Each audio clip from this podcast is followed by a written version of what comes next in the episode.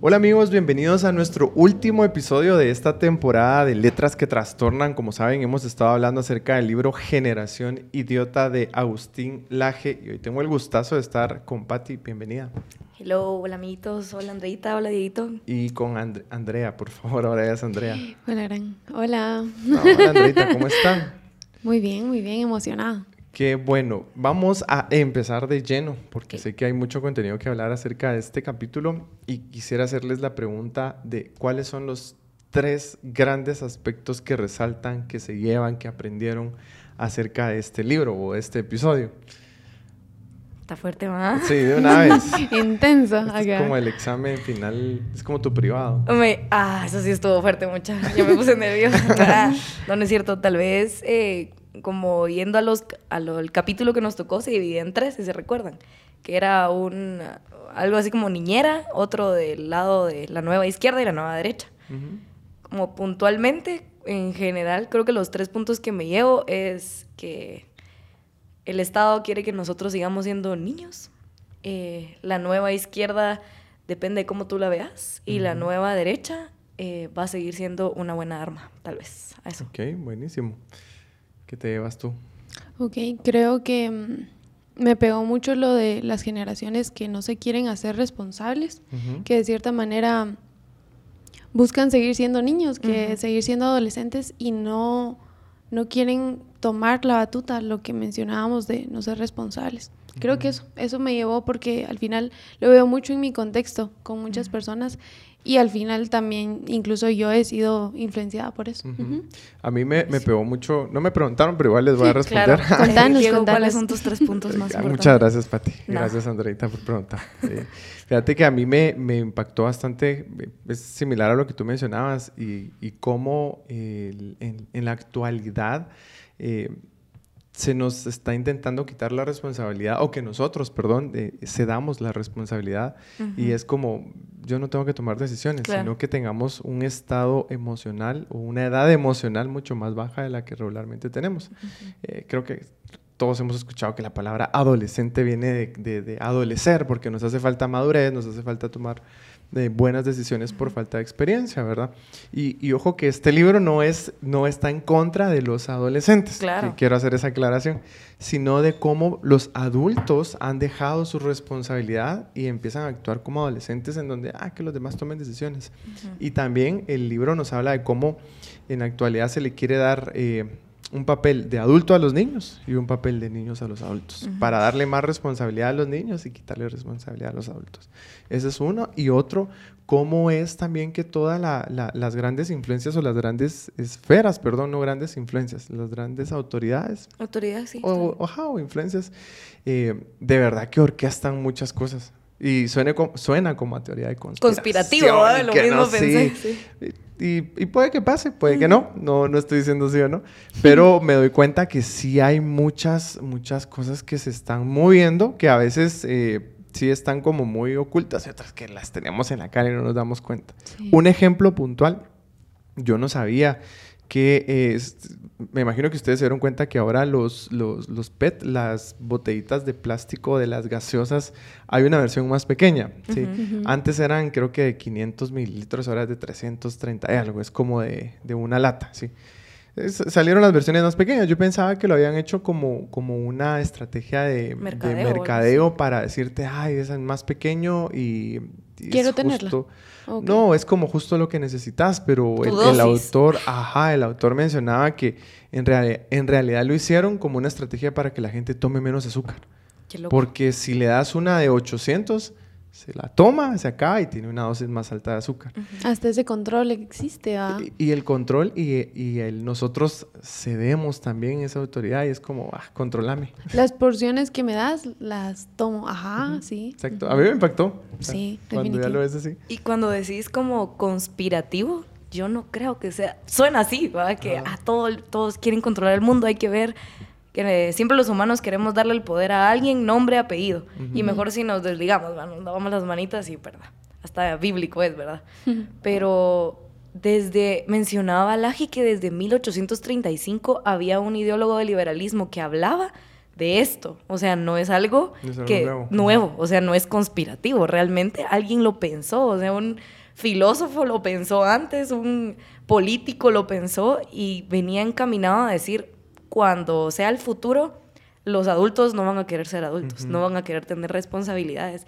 Y personalmente, yo me reí mucho cuando leí esa parte porque todos decimos, no, es que soy un adulto chiquito por molestar. No sé Sí. si han escuchado esa frase, ¿verdad? Soy un adulto chiquito o ya no quiero ser adulto, ¿verdad? Hasta Sí. hay camisas, playeras de eso y con eh, que la edad o la mayoría de edad vienen responsabilidades.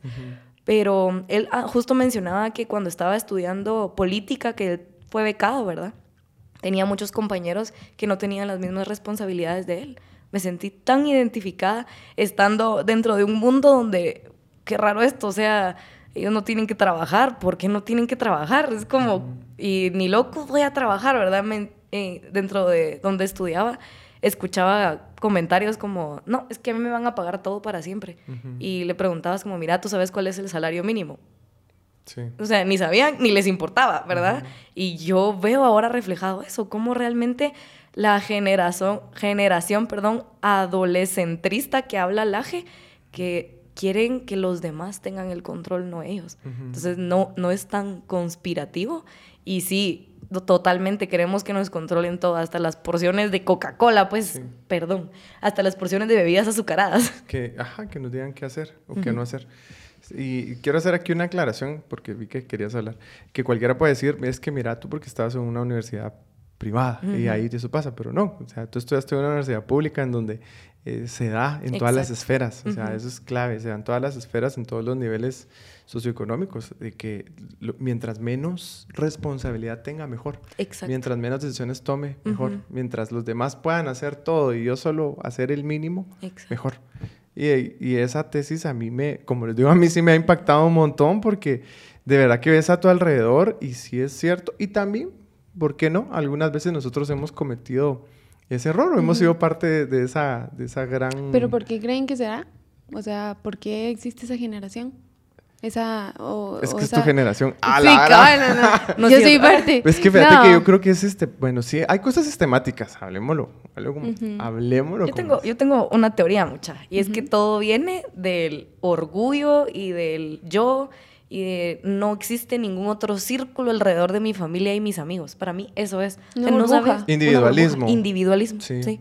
Para mí por ahí viene la cosa, porque no ves más allá, pues, o sea, en tu trabajo, por ejemplo, conoces, bueno, no sé, una pregunta tonta, conoces, eh, por ejemplo, tu jefe, sabes cuántos familiares tienes, si tiene hijos, y etcétera, etcétera, etcétera.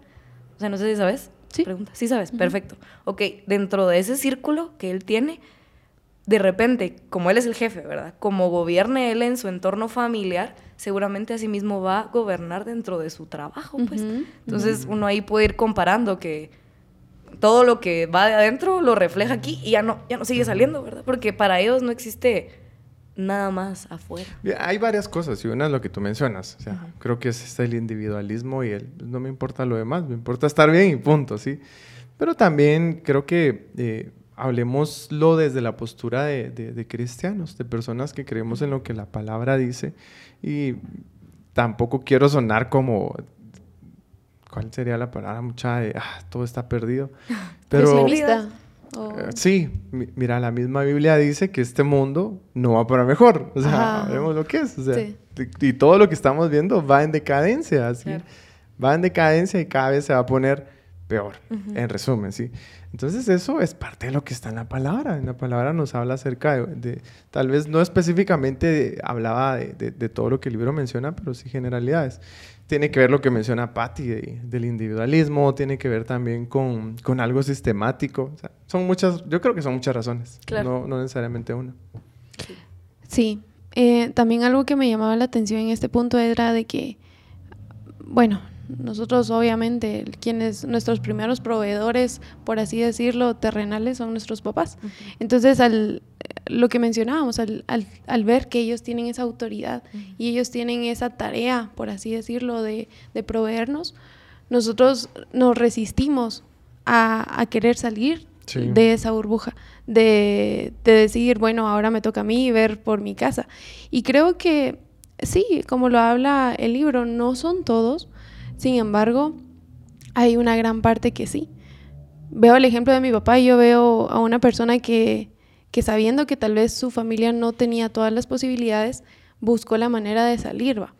Pero aún así es, es complicado salir de tu burbuja si no te enfrentas a. Y yo siento que también tiene que ver el contexto, porque hay gente que lucha por ser mejor y de cierta manera sale de eso. Y hay gente, como lo, lo decía él, ya lo tiene todo y creen que siempre lo van a tener y están cómodos. Ahí quieren estar. Sí. Sí. Mira, la comodidad creo que es de nuestros peores enemigos, ¿verdad? El estar acomodados, ¿sí? Sí.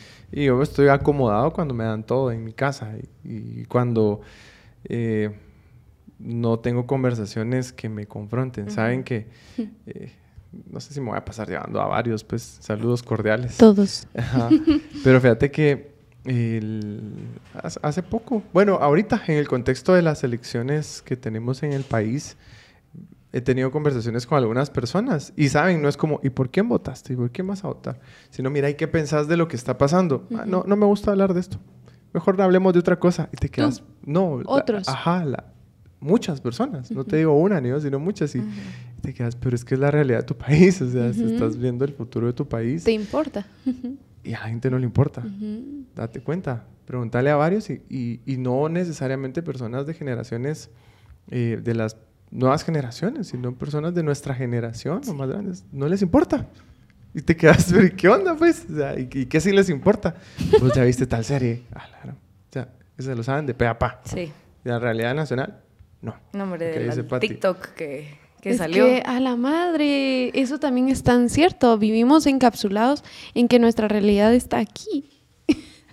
Todo. Qué, impactante, la verdad. Y es parte de lo... Lajes en, en una entrevista, justo en, en, la, universidad privada en la, que, en la que estudié, decía que este sistema, este estado paternalista, ha llegado principalmente en tres lugares.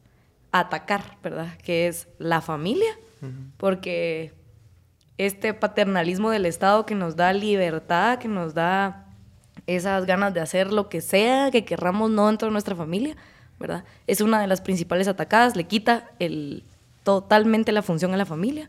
La segunda es la iglesia, súper atacado, no puedes entrar a ningún lado que tenga una camisa que diga Jesús te ama porque te echan, ¿verdad? Ya en los países no tan lejanos al nuestro sucede, ¿verdad? Y no, no solo hay, pienso yo, que en lo que decía Diego, no podemos ser capaces de emitir una opinión por miedo a lo que va a decir nuestra propia comunidad.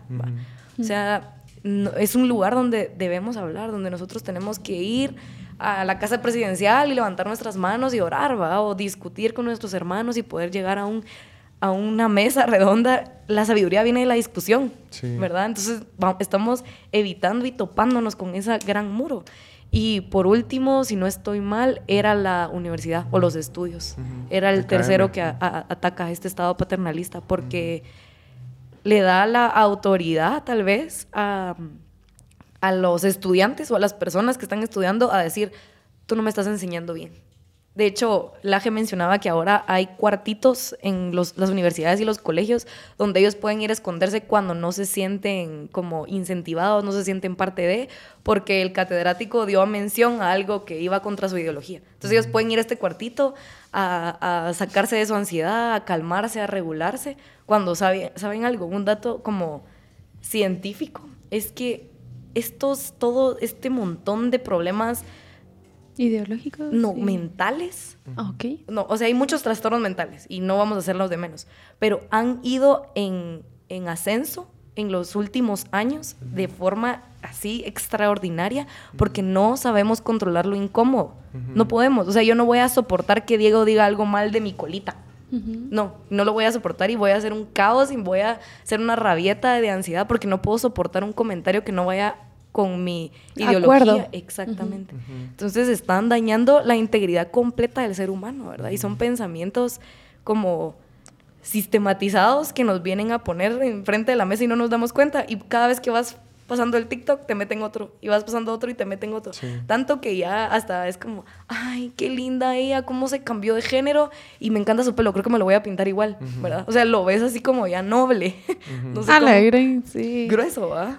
Cómo, ajá, cómo sutilmente, bueno, antes era sutilmente te iba metiendo cosas, ahora no tiene nada de sutil, sí. Bueno, con los niños todavía, pero... Pero no creas, yo he visto ahí listado de, de series para niños en donde sale, sale el personaje principal diciendo, bueno, yo no me sentía bien siendo niño y ahora entiendo que soy niña y, y- y toda la explicación, eso no es sutil, o sea...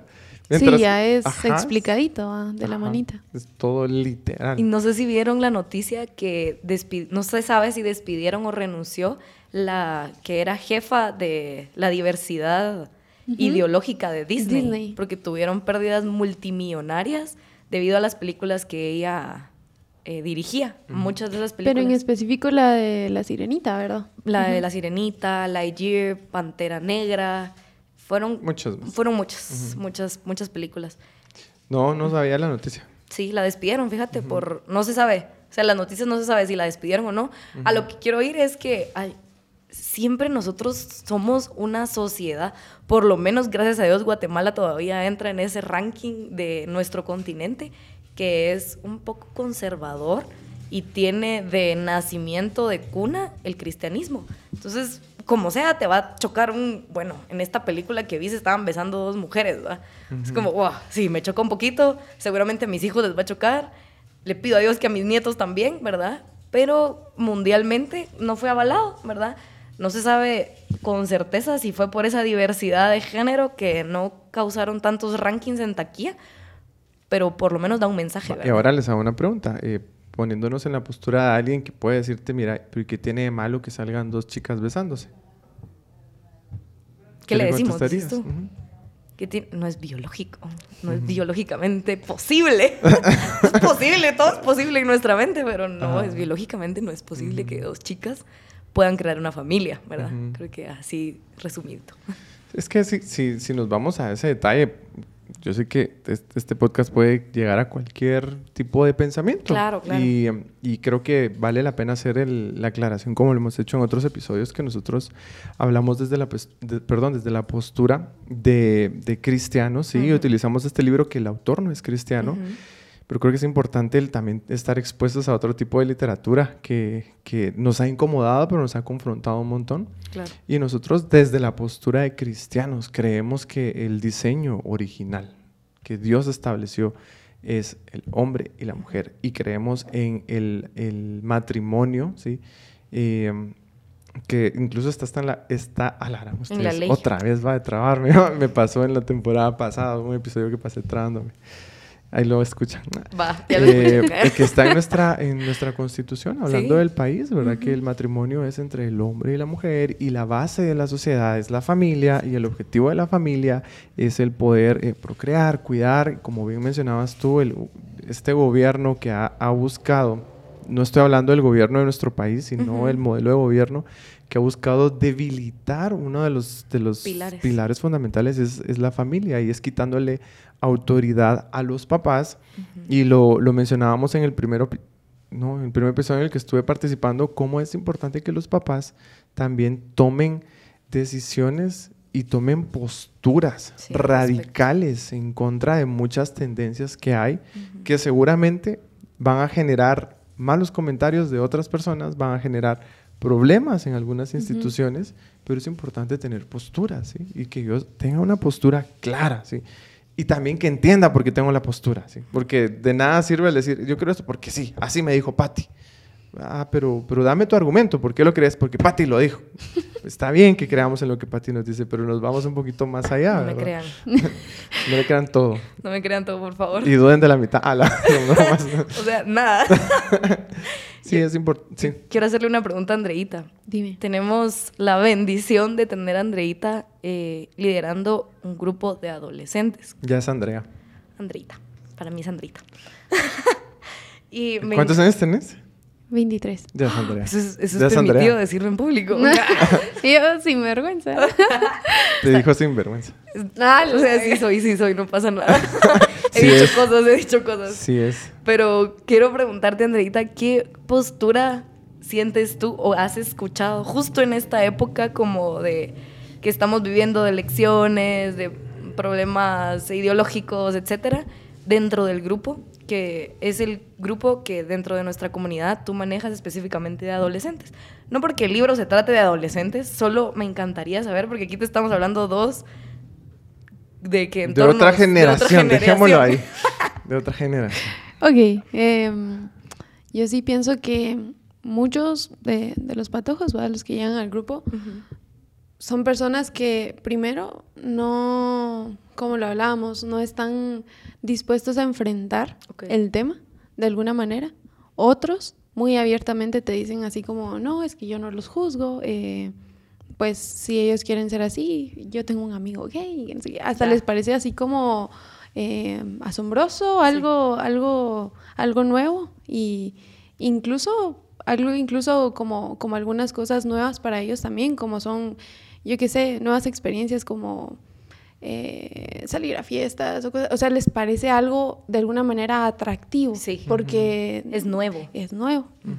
Entonces, sí pienso que, como les digo, es un pensamiento que está iniciando y tampoco está firme, porque sí es como te lo dicen en duda o a veces ni te lo dicen bien y al contrario, buscan preguntar en el sentido de, mira Andreita, ¿y qué piensas de esto? O Mira, me dicen Andreita.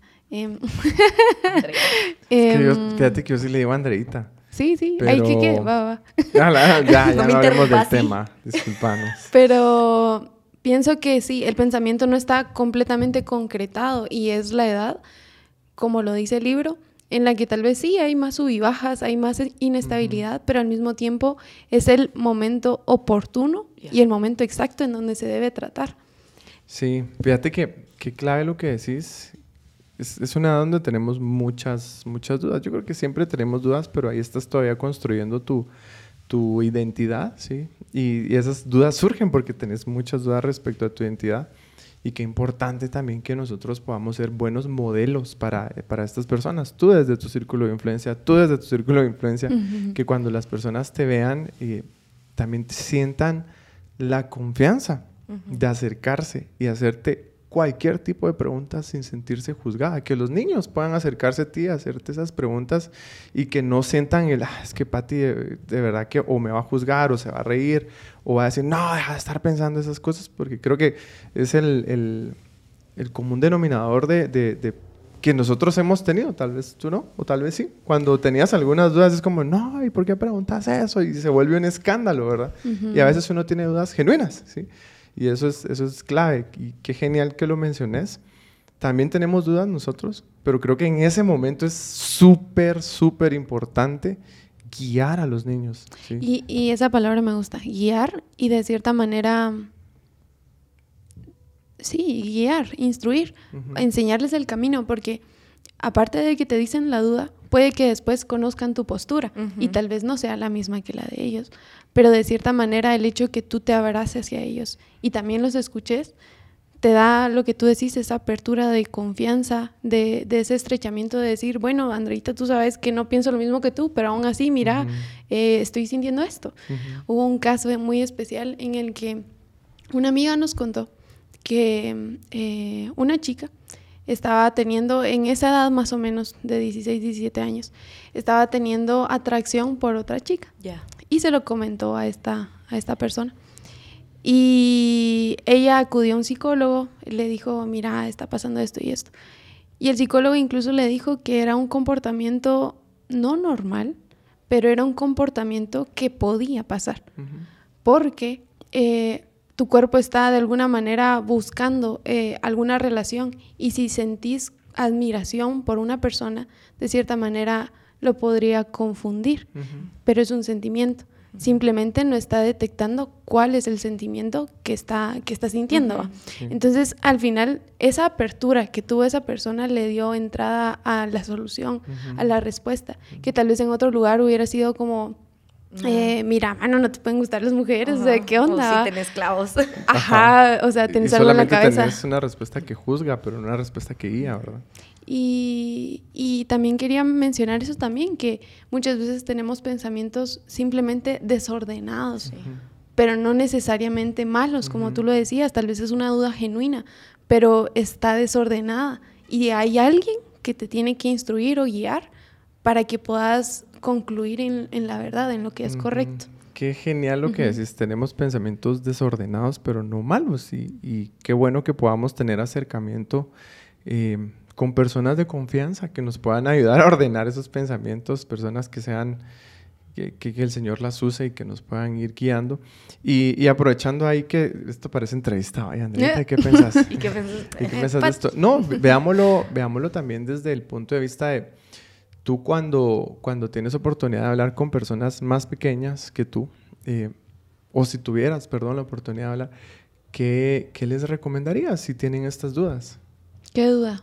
En general acerca de problemas de identidad sexual, dudas de, de, mira, pero mi papá no tiene la razón de nada, ¿por qué debería hacerle caso? Veamos todos los problemas que tiene uno en esas edades. Yo pensaría que lo primero que haría es primero enfocar eh, cuál es la razón de, su sentir, por qué no quiere hacerle caso a sus papás, por qué está teniendo problemas al relacionarse, es decir, al, crear amistades, o, o por qué está teniendo el tipo de problema. Y segundo, mi, mayor, em, mi mayor consejo siempre es que, que, al final nos podemos acercar a Dios y, y, al mismo tiempo tener a esa persona mentor que te pueda ayudar en ese seguimiento. Pero sí considero, y definitivo es así, que nuestra identidad correcta y por la que Dios nos, nos concibió está en Él. Entonces, si nosotros acudimos a Él, vamos a saber qué es lo que realmente debemos hacer. ¿Por qué nos hizo hombres y mujeres? ¿Cuál, es, ¿Cuál es la tarea o de alguna manera las responsabilidades que cada uno tiene? Y no me refiero a que las mujeres cocinan y los hombres, no, no, no, no. Me refiero a que a que Dios puso su esencia en cada uno de nosotros y de alguna manera hombres y mujeres, y estamos hablando tal vez de lo transexual, pero hablemoslo en general, de todo, Dios hizo un orden en este mundo, o sea, creó las cosas con una función. Y si nosotros acudimos al creador, vamos a saber cómo las cosas pueden funcionar bien. Genial. ¿Y tú? ¿Qué les dirías? Ah, por eso es que Andreita está con los adolescentes ahorita, porque ya tiene la respuesta correcta. Ella, tiene todas las respuestas. Yo creo que, miren, siempre soy un poquito como objetiva en mis respuestas, porque así crecí, creo que estudiar tanto tiempo el blanco, negro y así me hace muy objetiva. Pero en, para responderte lo que dijiste, Laje utiliza un muy buen ejemplo y es que siempre buscamos las cosas nuevas. Él pregunta, bueno, tú vas a preferir, si te ofrezco, un iPhone del 2015 o un iPhone del 2023. ¿Qué te gustaría más? El actual. El actual. El más actual. ¿Y tú? El, actual, ok. Todos buscamos como lo nuevo, lo más moderno y saber cómo está en nuestra configuración, eh, decir, yo quiero lo, lo, más nuevo porque seguro es lo que mejor funciona, es lo que mejor sale, ¿verdad? Y seguramente muchas veces hacemos lo mismo, pero hay algo que no cambia y la palabra de Dios no ha cambiado después de mm. tanto, tanto tiempo. Es el único libro, es el, lo único que no se ha modificado, ni siquiera el método científico eh, ha estado igual por tanto tiempo. Entonces creo que ahí, para mí, para allá va la respuesta. Exactamente para el libro en el que tenemos guianza de parte de Dios, ¿verdad?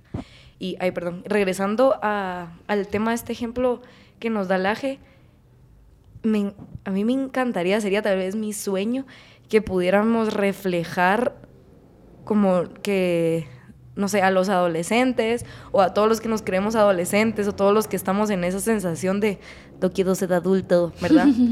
Regresar a, a, realmente qué es lo que Dios quiere para nuestras vidas, porque estamos en un mundo donde nuestra guianza es la satisfacción. El ángel lo dice como hedonismo que ahora el hedonismo es el que gobierna, el que eh, nuestra como eh, estandarte lanza, no sé cómo decirlo, lo que va enfrente, porque buscamos satisfacción inmediata, dopamina inmediata, todo lo que es así, pero no es lo que realmente trae recompensa. Entonces poder como rumear, poder estar pidiéndole a Dios qué es lo que Dios quiere para nosotros, porque siempre nuestra tendencia va a ser a irnos a lo más fácil y a lo más, ah, tengo dudas de esto, mejor no voy a buscar ayuda, voy a seguir mi instinto. ¿Qué si mi instinto es que me encanta tu blusa? Y de pequeña lo voy a confundir como, me encanta la blusa Andreita, entonces me gusta, ¿verdad? Es así de fácil. Eh, nos puede pasar con muchas cosas, así, inclusive eh, recibiendo clases, por ejemplo. Tú ves a un catedrático que te encanta cómo da clases y de repente tú confundes eso con que me gusta ese catedrático, pero realmente te encanta aprender y cómo lo está haciendo. Es bueno eh, pensar, rumear, pedirle a Dios que te dé una buena guianza, específicamente en este tiempo para nuestro gobierno, mucha. Realmente me encantaría llegar eh, a todos los adolescentes y a todos los eh, que están futuros a votar o los que están iniciando con, con su votación de decir, esto es algo muy importante. Esto es algo como cuando tú vas a escoger tu estreno de Año Nuevo, que te tardas una semana viendo qué te vas a poner. Buscas en Pinterest referencias. Exactamente, buscas todo el tiempo, buscas y te mantienes buscando. O los adultos tal vez eh, estamos buscando una, yo no sé, un microondas, perfecto, y pasamos buscando y buscando porque nada que nos van a ver la cara pagando más, o vamos a buscar la mejor oferta. Es así como tenemos que buscar a nuestros gobernantes, ¿va? Realmente buscarlo y buscarlo. Y si te tomas una semana buscando tu outfit de año nuevo, mano, tomate dos meses buscando quién va a ser tu gobernante, leyendo sus planes de trabajo, de dónde viene el, el partido donde está donde él está postulándose, donde él es presidenciable, quién es su vicepresidenciable, es muy importante porque de repente y solo se lo están sacando así como cajita de sorpresas, ¿verdad? Porque no saben de dónde más sacarse gente. O están siendo patrocinados por alguna entidad que no es muy ética, ¿verdad? Entonces, esas son cositas que van sumando y no es que vayas a tener la respuesta certera, pero sumando, a pidiéndole guianza a Dios, creo que vas a tener una respuesta muy cercana a la certera. y, sabes que ahorita me voy a ir del otro lado, a las personas que ya son grandes o, que tienen más una edad avanzada. Espalda Sí, aquellos que están en nuestro, en, nuestra, en nuestro rango de edad. Fíjate que aquí también es bien importante el, el, decir, mucha, de, verdad no somos niños, ¿sí? y, es, y, tenemos que tomar responsabilidad. Y, y, me he topado también con muchas personas de nuestras edades que es como, sí, es que no quiero ser adulto, lo que decís tú, o no, que me mantengan, ah, ¿cómo quisiera regresar a tal y tal edad? Está bien que, que, que, lo recordes, pues, está bien que lo recordes con alegría y todo, pero no con esa añoranza de no, no quiero crecer ni nada. Es parte de la vida el crecer, el tomar responsabilidades, el actuar responsablemente, el, el, el entender que ya no sos un niño, ¿sí? que ya no sos un niño y que de verdad que estás más cerca de, la tumba, creo yo, que de tu nacimiento. ¿sí? Y vivir intencionalmente, tomando e, esas cosas en cuenta, ¿verdad? Que me, gusta lo que mencionas tanto de, del gobierno, de las decisiones que tenemos que tomar en nuestro país, pero también de las decisiones que yo tengo que tomar como persona. Y aquí voy a, yo creo que lo dije hace un momento, si no lo, lo, lo digo ahorita, y es no tengamos miedo de tener dudas, ¿sí? Es que nos da miedo, nos da miedo tener dudas en general, incluso dudas de nuestra fe, sí. Pero ¿cómo podemos hacer que nuestra fe crezca si no tenemos dudas? Si yo simplemente digo, mira, es que vengo a la iglesia, creo en Dios, porque desde chiquito me trajeron y mi abuelita me decía que creía en Dios y mi mamá me decía que creía en Dios, entonces yo por eso creo en Dios. Pero ¿y en qué más crees? ¿Crees en la idea que alguien más te dio de Dios o realmente crees en Dios? ¿Lo conoces? Ajá, ¿conoces a ese Dios o conoces al Dios que tu abuelita te mencionaba? ¿sí? Y eso también es importante, que podamos tener esa libertad de, cuestionarnos muchas cosas. Y tampoco ser el, el caemal que anda preguntando y en contra de todo, porque el punto no es, mira, andate en contra del sistema. Sí. sí. Y todos, todos todo lo que pasa en el mundo, cuestionarlo y tenés que eh, vivir lo nuevo, como mencionabas tú, y, e irte en contra de la corriente. No. Ser rebelde, ¿verdad? Porque se asocia rebeldía con lo nuevo. Ajá. O como el... Es que ah, no, no, recuerdo, pero el libro mencionaba algo también acerca de la rebeldía y es que eh, se asocia también con la juventud. Ajá, porque hay un poco de ignorancia o desconocimiento más que todo. pero querer tener la razón también. ¿La rebeldía? Sí. Sí. Querer tener la razón. Porque, Ajá. Y, y, siempre negarte. Era también algo que mencionaba el libro, que, que tal vez ya está estipulado el sí y el no, pero tú quieres un tal vez. Querés crear algo nuevo. O decir, voy a tener una nueva religión donde aceptemos a la comunidad tal, porque somos más modernos. Y creo que lo hablamos porque este podcast va dirigido específicamente a los millennials y generación Z. Por eso es que no hablamos desde la postura generación, no sé cuál iba a los boomers, ¿va? Porque no está dirigido este podcast para eso, por eso creo que lo repetimos tanto. Solo quería aclarar eso para continuar con el punto anterior. Pero eso. Pero fíjate que, que, que, es cierto, porque sí es. Eh, no sé si se dieron cuenta que ahorita en los debates, si vieron algún debate, espero que sí. Presidencial es como, responda a tal y tal cosa, sí o no. Bueno, yo creo que y se iban también contra la razón. O sea, te dicen sí o no. Hay veces que sí o no. Hay otras en donde sí puede haber una tercera opción, pues. Pero es el, el punto de querer tener la razón siempre. Eh, Craig Rochelle mencionaba algo que me encantó y, y es eh, es increíble, de verdad parece que no es cierto, pero ustedes sabían, ustedes sabían que no siempre pueden tener la razón. sea, ¿sí sabías eso? No. no siempre puedes tener la razón, Patti, de verdad. No, hombre. No, de verdad. Mi rebeldía no me lo permite. Andreita no siempre va a tener la razón. En algunas ocasiones sí, en otras no. Y la gran mayoría de veces no vamos a tener la razón, pero siempre queremos que nuestra, nuestro argumento sea el que se utilice, ¿sí? O querer tener la razón en todo. Pero eh, siempre en la línea de lo que Craig Rochelle mencionaba, eh, es, y, a mí me confronta, y es que, pero siempre, siempre podemos tratarnos a los demás con respeto. y, quisiera, eh, pues yo terminar también mi participación con esto y decirles, miren, está bien que no estemos de acuerdo en muchas cosas, ¿sí? Está bien que no estemos de acuerdo en, diferentes posturas o que la manera en la que nosotros veamos al mundo sea diferente, pero creo que siempre podemos tratarnos con respeto y nosotros como cristianos con amor y el amor que el Señor nos ha mandado. El, el este mundo de verdad que está pasando por una serie de, ataques en general bien complicados, eh, ataques a nuestra identidad, ataques a la familia, ataques, yo creo que se resume en, en, identidad, que nos ha hecho tomar muy malas decisiones desde pequeños, que ahora de adultos nos está haciendo tomar malas decisiones, pero creo que si nosotros empezamos a actuar con el amor que Cristo nos ha dado y empezamos a mostrarles a los demás el amor que Cristo les ha dado, los vamos a ayudar a guiarlos hacia la identidad que tú mencionabas, que Dios ha diseñado para cada uno de nosotros. Tenemos una identidad y podemos vivir en plenitud, viviendo conforme a lo que Dios estableció. ¿Y cómo podemos hacer eso? Dejando también de decirle muchas veces a las personas acerca de todo lo bueno, todo lo lindo que Jesús hace y empezar a demostrarles a las personas todo lo bueno y todo lo lindo que Jesús hace. Hace poco escuché una frase que decía, yo sé que, pues, pero decía, Em, predica todo el momento y, si es necesario habla o algo así. Porque al final era lo que tú decías, o sea, demostremos con nuestras acciones que, se note. tú, Pati. Y que solo hay una verdad. Para mí, como cristiana, solo hay una verdad. Te voy a amar, voy a respetarte, pero siempre guiarte a la verdad.